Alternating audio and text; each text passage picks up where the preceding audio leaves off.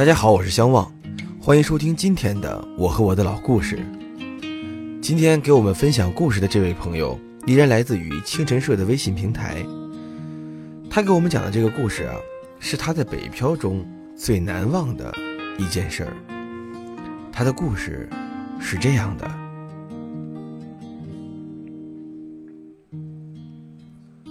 我相信每一个男孩在大学的生活里。一定会拥有几个好兄弟，我们爱他们胜过自己。熊哥对于我的人生意义，不仅限于他曾趁醉酒睡过我，而是让我明白了一个真正的男人应该怎样去面对属于自己的生活。那是大雪纷飞的元旦夜。我立起风衣的领子，从徐家汇地铁站快步走入。手机响起，屏幕上显示的是熊哥。在我接起电话的两年零六个月前，熊哥刚刚和他相恋了六年的姑娘分了手。那枚被他带去试图挽回这段漫长爱恋的钻石戒指，划过一条优美的弧线，落入了玄武湖中。这是一个悲伤的故事，而更令人悲伤的是，戒指的钱是我们借给他的。从此，谁也不敢说这件事儿。一个大学的男孩子，如果因为某些事情选择了堕落下去，那么他就会很快发现，校园生活的美好程度，就如同但丁心中的恋人。贝提丽彩前来迎接他进入的天堂乐园一样，天堂也分九层，九层之上是人类理想的生活境界，一个充满了爱的地方。这里有舒适的床、高速的网络、每月定期到账的银行卡，热心的同学会准时在饭点帮他打四两米饭和一盆鱼香肉丝，或者青椒土豆，或者其他什么。熊哥堕落的速度之快，超乎我们的想象。从伤心之地回来以后，他每天不出宿舍，蓬头垢面，只做三件事：抽烟、睡觉、打 DOTA。所以那段时间，我下了晚自习后，最惬意的消遣就是在他身后看他如何操作影魔，盲压三杀。你们以为我没有试图拯救过他吗？哼，我试过，打他，骂他。吻他啊，不，问他，踹他，他只是低着头，在载入倒塔进度条的间隙，用低沉的嗓音问我：“能不能帮我去隔壁借根烟？”我都快忘了，当年是这个声线和我一起在迎新晚会上合唱过小虎队的《爱》。那个时候，熊哥的眼睛里是有光的。同每一个坠落在天堂里的人一样，总有一天你会在香甜的梦中醒来，发现路西法优雅的在你床头轻轻笑着，手里拿着卷羊皮纸，上面写着大学毕业证书的字样，好像灵魂的契约。大四这一年，人人自危，我忙着校优的毕业设计和上海工作的事宜，焦头烂额。晃晃神，才想起好久没见熊哥了。直到我在图书馆的某个角落里，隔着书架远远的看到了一个背影，还有桌子上放的结构力学。熊哥当年考了全年级最低分，我相信他没有忘记这件事儿。庆幸的是，那年我们班没有一个人因为成绩的原因而没有拿到毕业证书。我看着熊哥最后的成绩单，一连串的六十分（括号补），笑了，摇了摇头。在毕业前一个月的某个早上，我穿着内裤，晕乎乎的站在水房里刷着牙。毕业季的空气里时刻弥漫着酒精的雾气。一个高大的黑影站在我的身边，我吓得一哆嗦，把满嘴的牙膏沫咽了进去。他看着我在那儿疯狂的漱口，低沉的说：“晚上请你喝酒。”我之所以叫他是熊哥而不是熊弟，其实并不是因为他年岁比我大，而是因为他有一米九一的身高。大学篮球队打架的时候，绝对称得上是一把好手。凉风习习的夜晚，喝高了的我们坐在废弃的铁轨上扔着啤酒，每个人都在那儿笑着，哭。哭着，又笑，仿佛四年里过的是苦行僧的日子，积攒到今夜全部释放出来了；又或者往后几十年相聚的快乐压缩在今夜，怎么也舍不得看到天亮。我睁着红的像兔子般的眼睛，和熊哥干了一杯。熊哥。毕业以后，准备回哪里啊？你忙着补考，也没找工作吧？熊哥叹了口气：“啊，我啊，我准备去北京。北京，我心里一愣。彼时的帝都，给我唯一的印象就是长腿的大妞们。”和永远能和你砍成兄弟的的哥，呃，找到北京的工作了？不，去考研。熊哥低低的说完这句话，站起身来，用力甩飞一个酒瓶。我仿佛看到他的腮帮子里咬着一块冰铁。那一刻，仿佛又一道光打亮了他的眼睛。我站起来，拍了拍他的肩膀。点头说道：“孙子，你刚才扔的那是我的瓶，我还没喝完呢。”诸位，你们并不知道，我是何等严肃的在诉说这个北漂的故事，丝毫不带着任何的戏谑。你们大可以斥责我铺设了大段的文字，却压根没提到北京，没有提到任何发生在北京街头巷尾里的人情冷暖。但我想说的是。每一个最终选择踏入帝都这片沃土的热血男儿们，在他们的加班奋战、枕着红牛睡倒的电脑前，在他们的晨曦而醒、坐着大巴奔波于上班路上的身影后，是无数逼迫他们的奋进勇气、不甘和梦想。有人在这里称王论侯，而有人在这里埋骨他乡。一将功成万骨枯，每一个北漂兄弟的背后。应该都有这样的一段故事。踏上这片王侯之地的理由，无论多么卑微，都是值得每一个人尊敬的。通过地铁的安检以后，我开始给熊哥拨打电话。他没有办北京的号，打外地漫游，所以一般都是我稍后回拨给他。哎呦，刚才在地铁上没听见，咋了？下班了？没啥事我快考试了，和你聊聊。电话那头依然是低沉的声线，有一种山的厚重。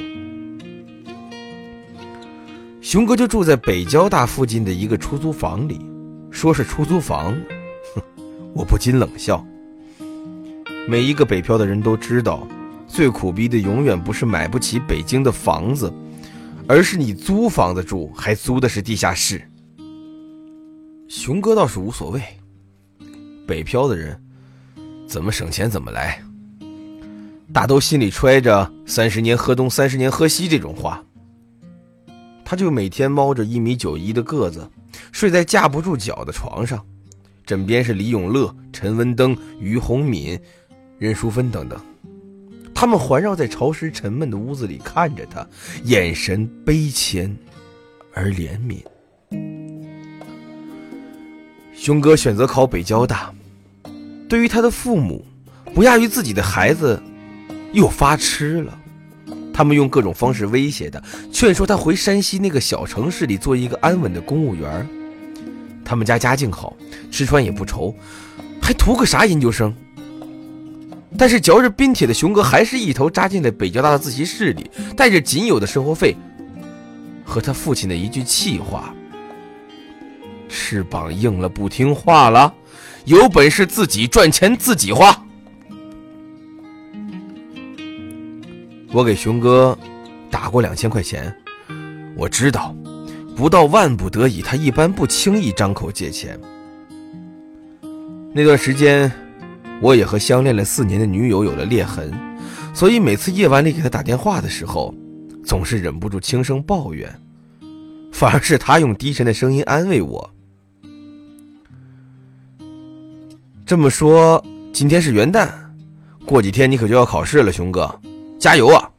听说北交大的妹子都是大长腿，当我嫂子正合适啊。瞎扯的事儿，我准备收拾收拾了。前几天夜里睡不着，失眠了，发现有只蟑螂从我的被子上面爬了过去。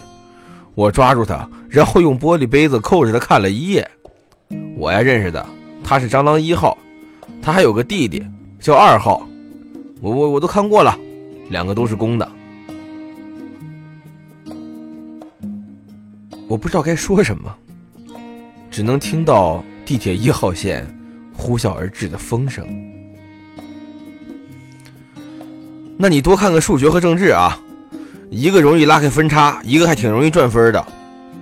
嗯，我找小贺问了，他好多高数题，你自己路上当心啊。嗯，对了，你还有钱没？借我一千块行不？我这房租还没交呢。一句话，四天后，考研正式拉开帷幕。七天后，在太原的街头，我离开了那个曾经想娶的女孩。八个月后，熊哥回到了山西那个城市里，找了一份设计院的工作。到现在为止，他都没有去当过那个公务员，也没有问家里要过一分钱。有一天，我发现银行卡上面多了四千五百块钱，三千的生活费，还有一千五的戒指钱。我知道，我觉得这才是一段真正的北漂生活。他飘在了北京。灰褐色的天空里，他渴望着生根发芽，他渴望着开花结果。风雨过后，才发现，其实自己就是一片浮萍而已。从哪里来，又回到哪里去？甚至不如一对地下室里的蟑螂兄弟，他们好歹是北京户口。我自己从未踏入北京这片皇城的土地，而我却难以忘记我曾北漂过的这段岁月。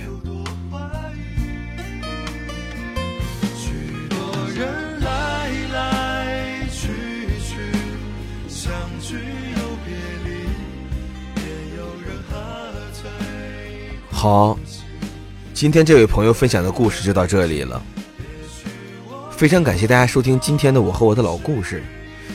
如果有朋友也愿意分享你的故事给我们听，可以关注清晨社的微信平台，在微信搜索“清晨社”的全拼，回复你的故事，我们就会收到。也许你的故事也能像他的故事一样，分享给更多的朋友。今天的我和我的老故事就到这里了，我是相望，大家明天再见。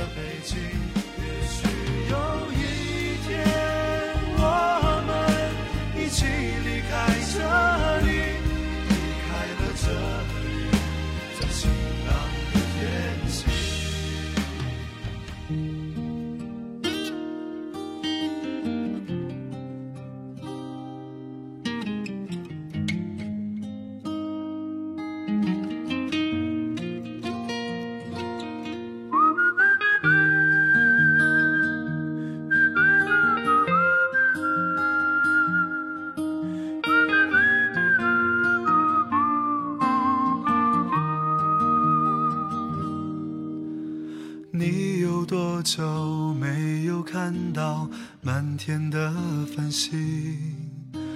城市夜晚，虚伪的光明遮住你的眼睛，连周末的电影也变得不再有趣。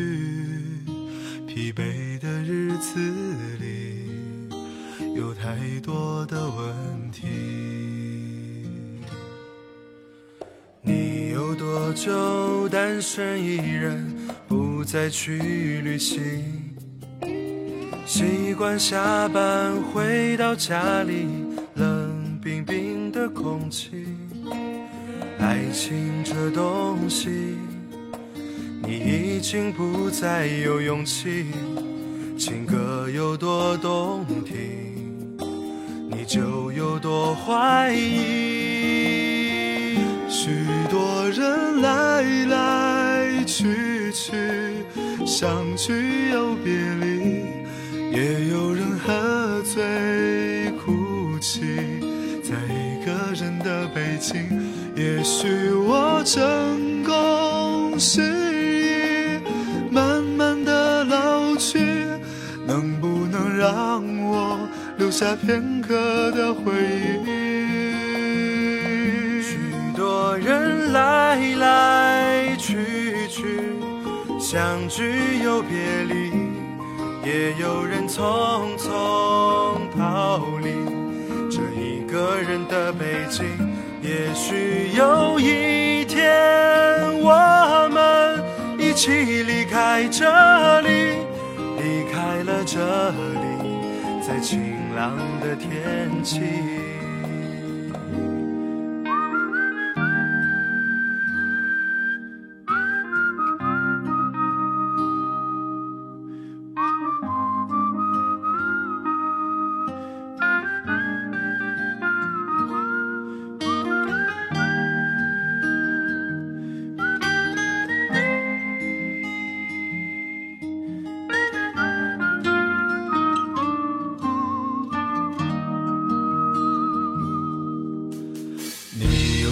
就单身一人，不再去旅行。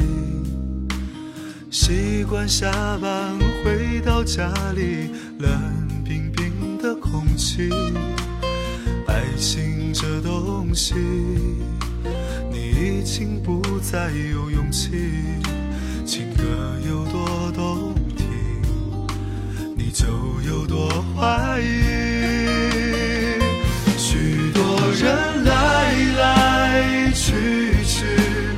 相聚又别离，也有人喝醉呼吸，在一个人的北京。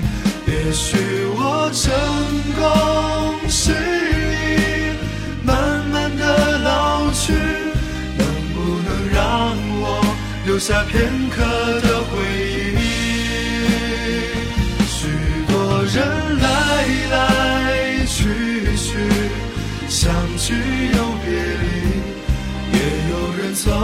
从逃离这一个人的北京。也许有一天，我们一起离开这里，离开了这里，在晴朗的天气。许多人来来去去。相聚又别离，也有人匆匆逃离这一个人的北京。也许有一天，我们一起离开这里，离开了这里，在晴朗的天气，让我拥抱你。在晴朗的天气。